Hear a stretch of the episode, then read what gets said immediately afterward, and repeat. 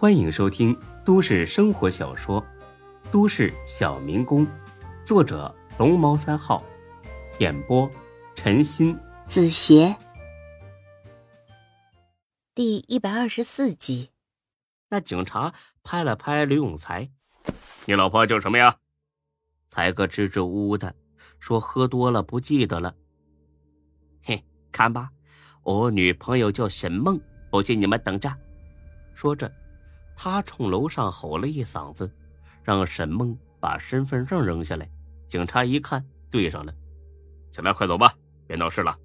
以后少喝酒啊，天啊越来越冷了，要是在大街上睡着，非得冻出毛病不可。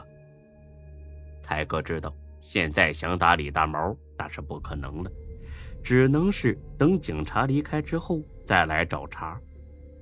才哥爬起来拍了拍屁股，哎，谁让这娘们长得跟那骚货这么像呢？他妈的，老子回家睡觉去。说着，他晃晃悠悠的拐进不远处的小胡同里边。刘永才离开之后，警察和李大毛又说了几句。也驾车离开了。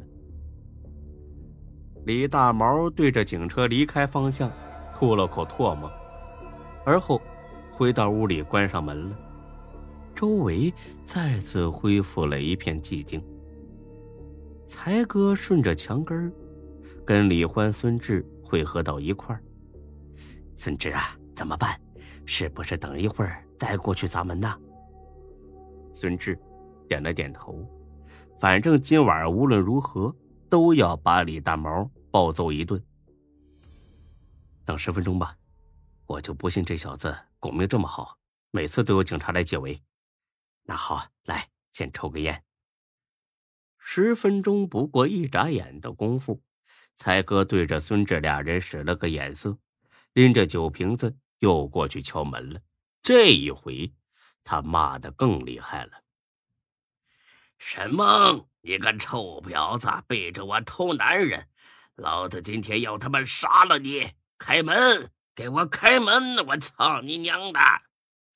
要说呀，才哥肺活量啊，也不是一般人能比的，一口气骂几分钟，那都不带停下的。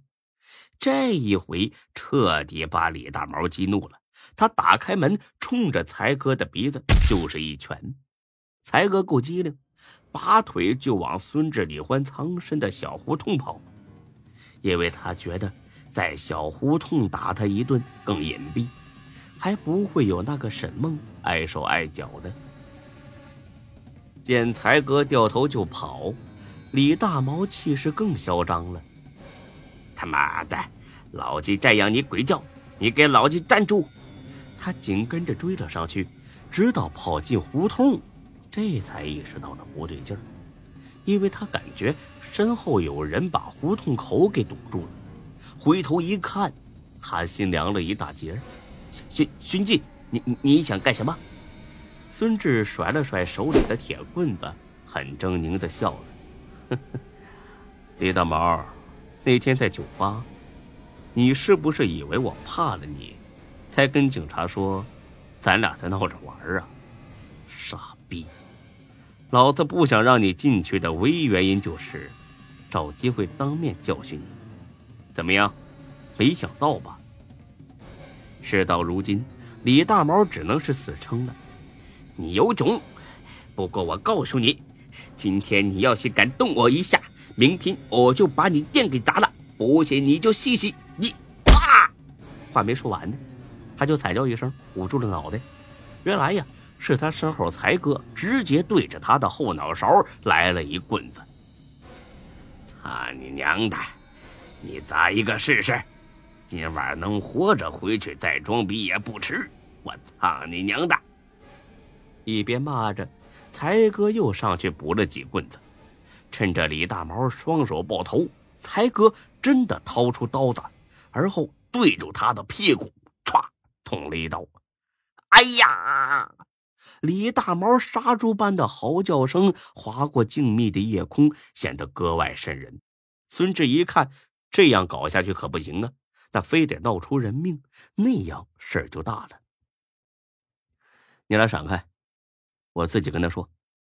说着，孙志抡起棍子，冲着他的脸就是一下子。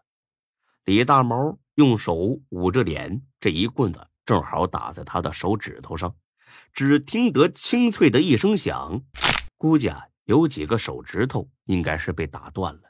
李大毛疼得满地打起滚来。李大毛怕了，他觉得孙志今晚真的是要弄死自己。他现在一点也不敢装了，因为在死亡面前，面子那一分钱都不值。孙记，我错了，我错了，我再也不跟你作对了。欢子，欢子，我求求你看咱们认识一场的份上，你替我求求情。李欢听罢，上去就是一脚。要不是看在以前的情分上，我早就给你一刀了。李大毛，这全都是你自己找的。怪不得别人。我错了，我再也不敢了。哎，你们饶了我吧！他一个劲儿的求饶，但是并没得到孙志的同情。孙志一言不发，摁着他一拳一拳的打，直打得他满脸开花，鼻青脸肿。见求饶不成，李大毛大呼起救命！救命！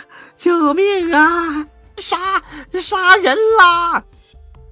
孙志哈哈大笑，哈哈哈哈怂逼，就你这胆子，也敢学别人当大哥呀？哼，老子先把这颗牙还给你！说着，他揪着李大毛衣领，把他从地上拽了起来，对着他的牙就是狠狠两拳。在堵我呀？在打我呀？操你大爷！孙志越打越来气，眨眼间，李大毛已经是满嘴是血了。他仍然不忘记口齿不清的喊救命，啊，救救命啊！哼，你使劲喊呢，看看这次有没有警察来救你。话音未落，不远处响起了刺耳的警笛声。孙志他们三个对视一眼，愣了。这真是怕什么来什么呀！听这动静，这警车离着自己。顶多不过二百米，还是才哥反应快，他冲着倒地的李大毛的脸颊补了一脚，而后拉起他俩就往胡同里钻。哎呀，快跑，不然来不及了！差不多四十分钟后，他们三个气喘吁吁的回到了出租房里。不知为什么，夏兰还没回家。孙志呢，从冰箱里拿出一瓶啤酒，打开之后。一饮而尽，哼，他妈的痛快，总算是出了心里边这口恶气了。相比他此刻的高兴，才哥倒是有点担忧起来。哎，你们说，李大毛会不会在警察面前供出咱们来呀？我看这种可能性很大呀。李欢满不在乎的哼了声：“怕什么？又没监控，又没留下指纹，又没有目击证人。”咱们就死不承认，警察还能屈打成招啊？孙志笑着拍了拍刘永才的肩膀，呵呵，放心吧，才哥，咱们三个呀，今晚哪儿也没去，就在家里喝酒了。今天下午呢，我还特意去小区门口的熟食店买了不少卤肉和小菜。熟食店的老周就是我的证人。才哥一听乐了，哈哈，咋的？原来你小子。早都计划好了啊，这样行，咱们就说今晚在家喝酒了。哎，对了，你买的卤肉小菜呢？这么一说呀，我还真饿了。你眼瞎呀？厨房呢？拿出来庆祝一下，不醉不归。才哥去拿酒和菜，李欢呢去找杯子筷子。孙志这才意识到夏兰这个点儿该回家了，他拿出电话来打了过去。电话立刻就接通了，夏兰那边有点吵闹，还有小孩子的笑声，听着像是一个家庭聚会。喂，学姐，这么晚了还不回家呀？是不是在外边给我戴绿帽子呢？啊？切，小坏蛋！我在我哥哥家里呢，他们一家人回国探亲，我过来陪小侄女玩一玩，今晚就不回去了。你可以找个小妹妹带回去陪你睡啊。什么？你哥哥？你哪来的哥哥呀？笨蛋！当初在山上工地的时候，我和你说过啊，这么快就忘了？孙志仔细一想，啊，好像还真有这么回事儿。当时夏兰说他还有个哥哥，长期定居在俄罗斯。夏兰，见大舅哥你也不带我，看来你是没想嫁给我呀？哟，生气了呀？